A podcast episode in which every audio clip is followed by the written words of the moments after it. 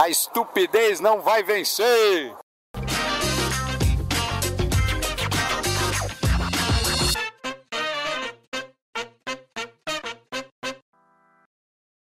Primeiramente, boa tarde.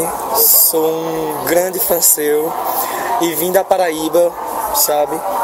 Pensando em lhe fazer uma pergunta apenas. Diga lá. Um milagre é possível?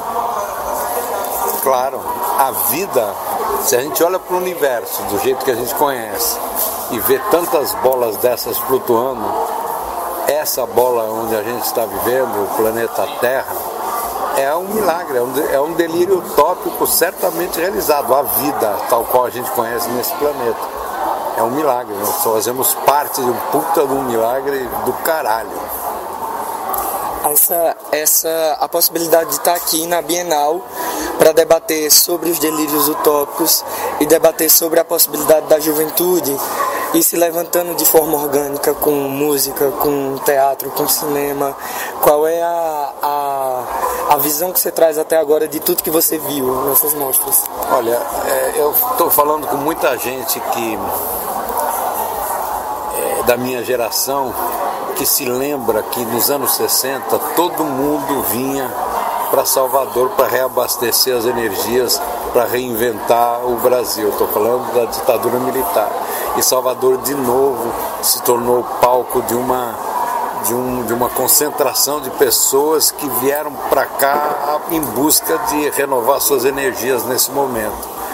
É, eu acho que Salvador tem essa vocação salvadora mesmo da redenção dessa ideia dessa ideia de que um Brasil tropicalista porque eu acho que o tropicalismo traduziu muito bem a Bahia para os anos para os anos 60 e traduz perfeitamente bem para os anos 10, 11, 12, 13, 15, 2000 e no século 21. Eu acho que é interessante. Eu vejo, eu vejo é, que nesse momento, é, esse momento de reunião dos estudantes, é, sobretudo porque eles incluíram os secundaristas e os pós-graduados ampliaram uma percepção da Uni que era uma coisa muito restrita. Eu acho isso maravilhoso, mesmo. até porque os secundaristas foi o movimento mais bonito que aconteceu nos últimos anos. Ele e o ele não. São as duas coisas que eu, que eu considero extremamente importantes que aconteceram na política brasileira. Né? ainda sobre as questões dos secundaristas serem inseridos na programação e sobre o que aconteceu nos movimentos secundaristas lá no estado da Paraíba. A gente a gente estava junto nos, nos, movimentos, eu fazia graduação, mas estava junto com os secundaristas na, na Escola Estadual da Prata, que é a escola de Campina Grande, a, a escola, nossa escola mais, mais antiga e mais renomada escola pública, vamos dizer assim, que de um certo modo não, não de, de agora, mas que perdeu-se um pouco da tradição da escola pública, da coisa pública e da produção de conteúdo e de inteligência pública.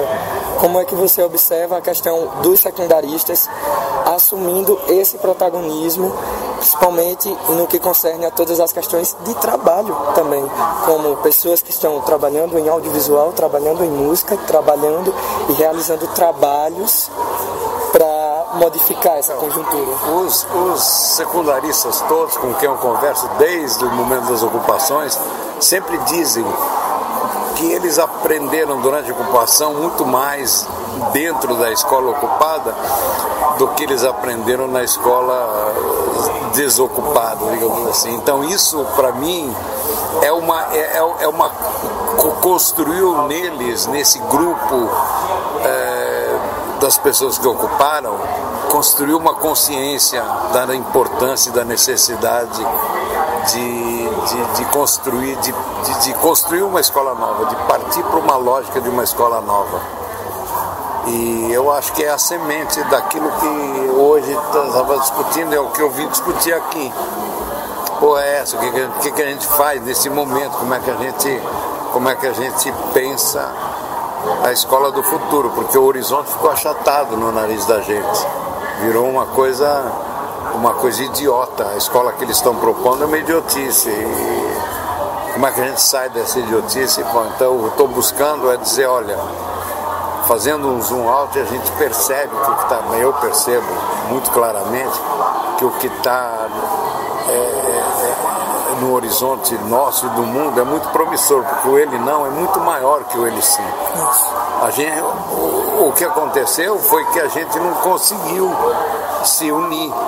E, e uma boa parte do, do, do, da culpa de não ter conseguido se reunir está nos partidos, nos partidos políticos que não souberam entender o momento que a gente está e se unir, fosse lá qual fosse o módulo da União, para derrotar essa situação. Mas ao sermos derrotados, e isso aconteceu no mundo todo praticamente, fomos derrotados nos Estados Unidos, embora o ele não seja muito maior que o ele sim em relação ao Trump, fomos derrotados em, em, em muitos outros países, na Itália, em lugares, a Itália que é o que nos anos 50, 60, 70 era de longe o país mais politizado da Europa discutia-se política nas ruas. E lá deu Bolsonaro, já há muito tempo.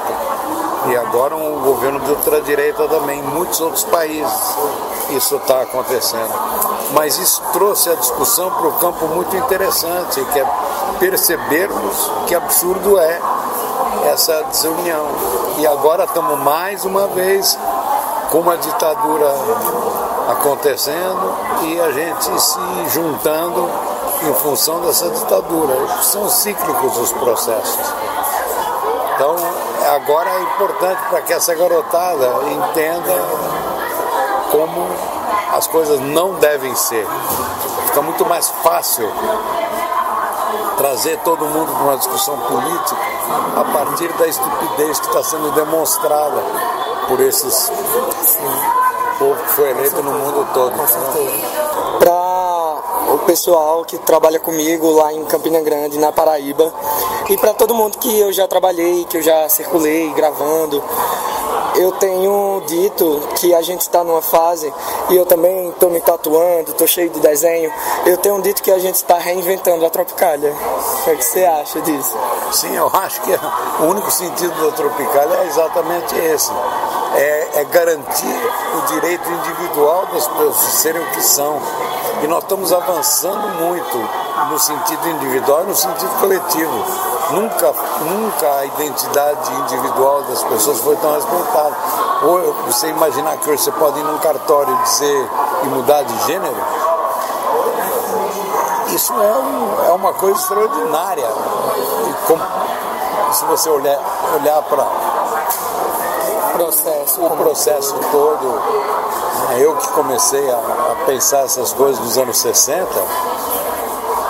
olho para isso como uma coisa que está além. Eu sempre imaginei que fosse vendido um monte de coisas, mas essa condição que a gente tem hoje, eu não, eu, eu não imaginei que chegasse a tanto essa possibilidade das liberdades individuais estarem tão, é, é, mesmo em com toda essa situação de, de, de, de repressão que a gente está vivendo, são as coisas que estão, na verdade, pautando a repressão, mas são conquistas irreversíveis. Sim. Sim. É, essa Bienal da Uni vem com vem com a, a, proposta da homenagem a Gilberto Gil, né? E eu sei que quando o Gil foi ministro, você foi secretário e que houve toda uma, toda uma movimentação na época, eu, eu não entendia muito o que estava acontecendo, eu só, eu só tentava entender, mas não conseguia. Por um lado chegava coisas de tipo abaixo assinado, em nome de Gilberto Gil, para o pessoal assinar na internet, e a gente nunca sabe de onde vem, se é real, se não é. Eu queria saber, com a sua experiência concreta, na gestão pública, dentro, de uma, dentro daquele organismo que é um organismo careta, que é um organismo fechado, que é um organismo, são organismos caretas. Como é como pessoa estar tá dentro de uma situação dessa e ter que lidar e ter esse jogo de cintura de fazer então, esse trabalho? Eu não fui secretário, não. Ah. Eu hackeei o ministério. Eu fiquei de fora agindo como se estivesse, como se dentro estivesse. Eu consegui essa, essa maluquice. Eu era absolutamente independente, fazer o que eu queria. Consegui montar uma equipe enorme de pessoas. A gente fundou o conceito e a ideia de ponto de cultura, da cultura digital dentro do ponto de cultura. Eu consegui atuar dentro e fora ao mesmo tempo o tempo, o, o, o tempo todo. Agora eu digo assim o seguinte é possível hackear o governo em determinadas circunstâncias. O governo brasileiro, naquela época, o Ministério da Cultura, é, é, a gente conseguiu é, dizer para o mundo, o Gil, ministro da Cultura, dizer para o mundo coisas eram nenhum governo estava falando, nenhum governo estava falando, sobretudo nesse campo da cultura digital as ideias que a gente estava propagando lá estavam sendo discutidas em muitos lugares do mundo, mas totalmente na periferia dos governos. Então eu, eu, eu, eu, eu acho que o que a gente fez no Ministério da Cultura como um todo mostra que dentro de uma circunstância é, de um governo de um governo aberto, o que, que é possível fazer é, dentro do governo. Né? A gente não pode ignorar a, a importância. Agora, é, a máquina burocrática ela é uma, ela é uma, é uma desgraça, mas dá para contornar. Eu sempre falo a, 8, a Lei 8666, que é a lei que rege a forma que o governo lida com, com, com grana como um todo, é uma lei do demo, por isso que tem 666 nela. É uma lei que inviabiliza completamente as ideias criativas, as novas coisas, as possibilidades. A corrupção séria, ela está dentro da lei. Todo mundo que faz projeto sabe que você, o cara chega uma hora, dependendo do valor do projeto, ele te diz, me traz três orçamentos. Esse me traz três orçamentos é exatamente o que se faz para roubar e o que se faz para conseguir emplacar coisas extremamente criativas. Isso depende muito de, de de quem são as pessoas. De quem são as pessoas e de como é que a gente, e de que lado que a gente está dessa história mesmo.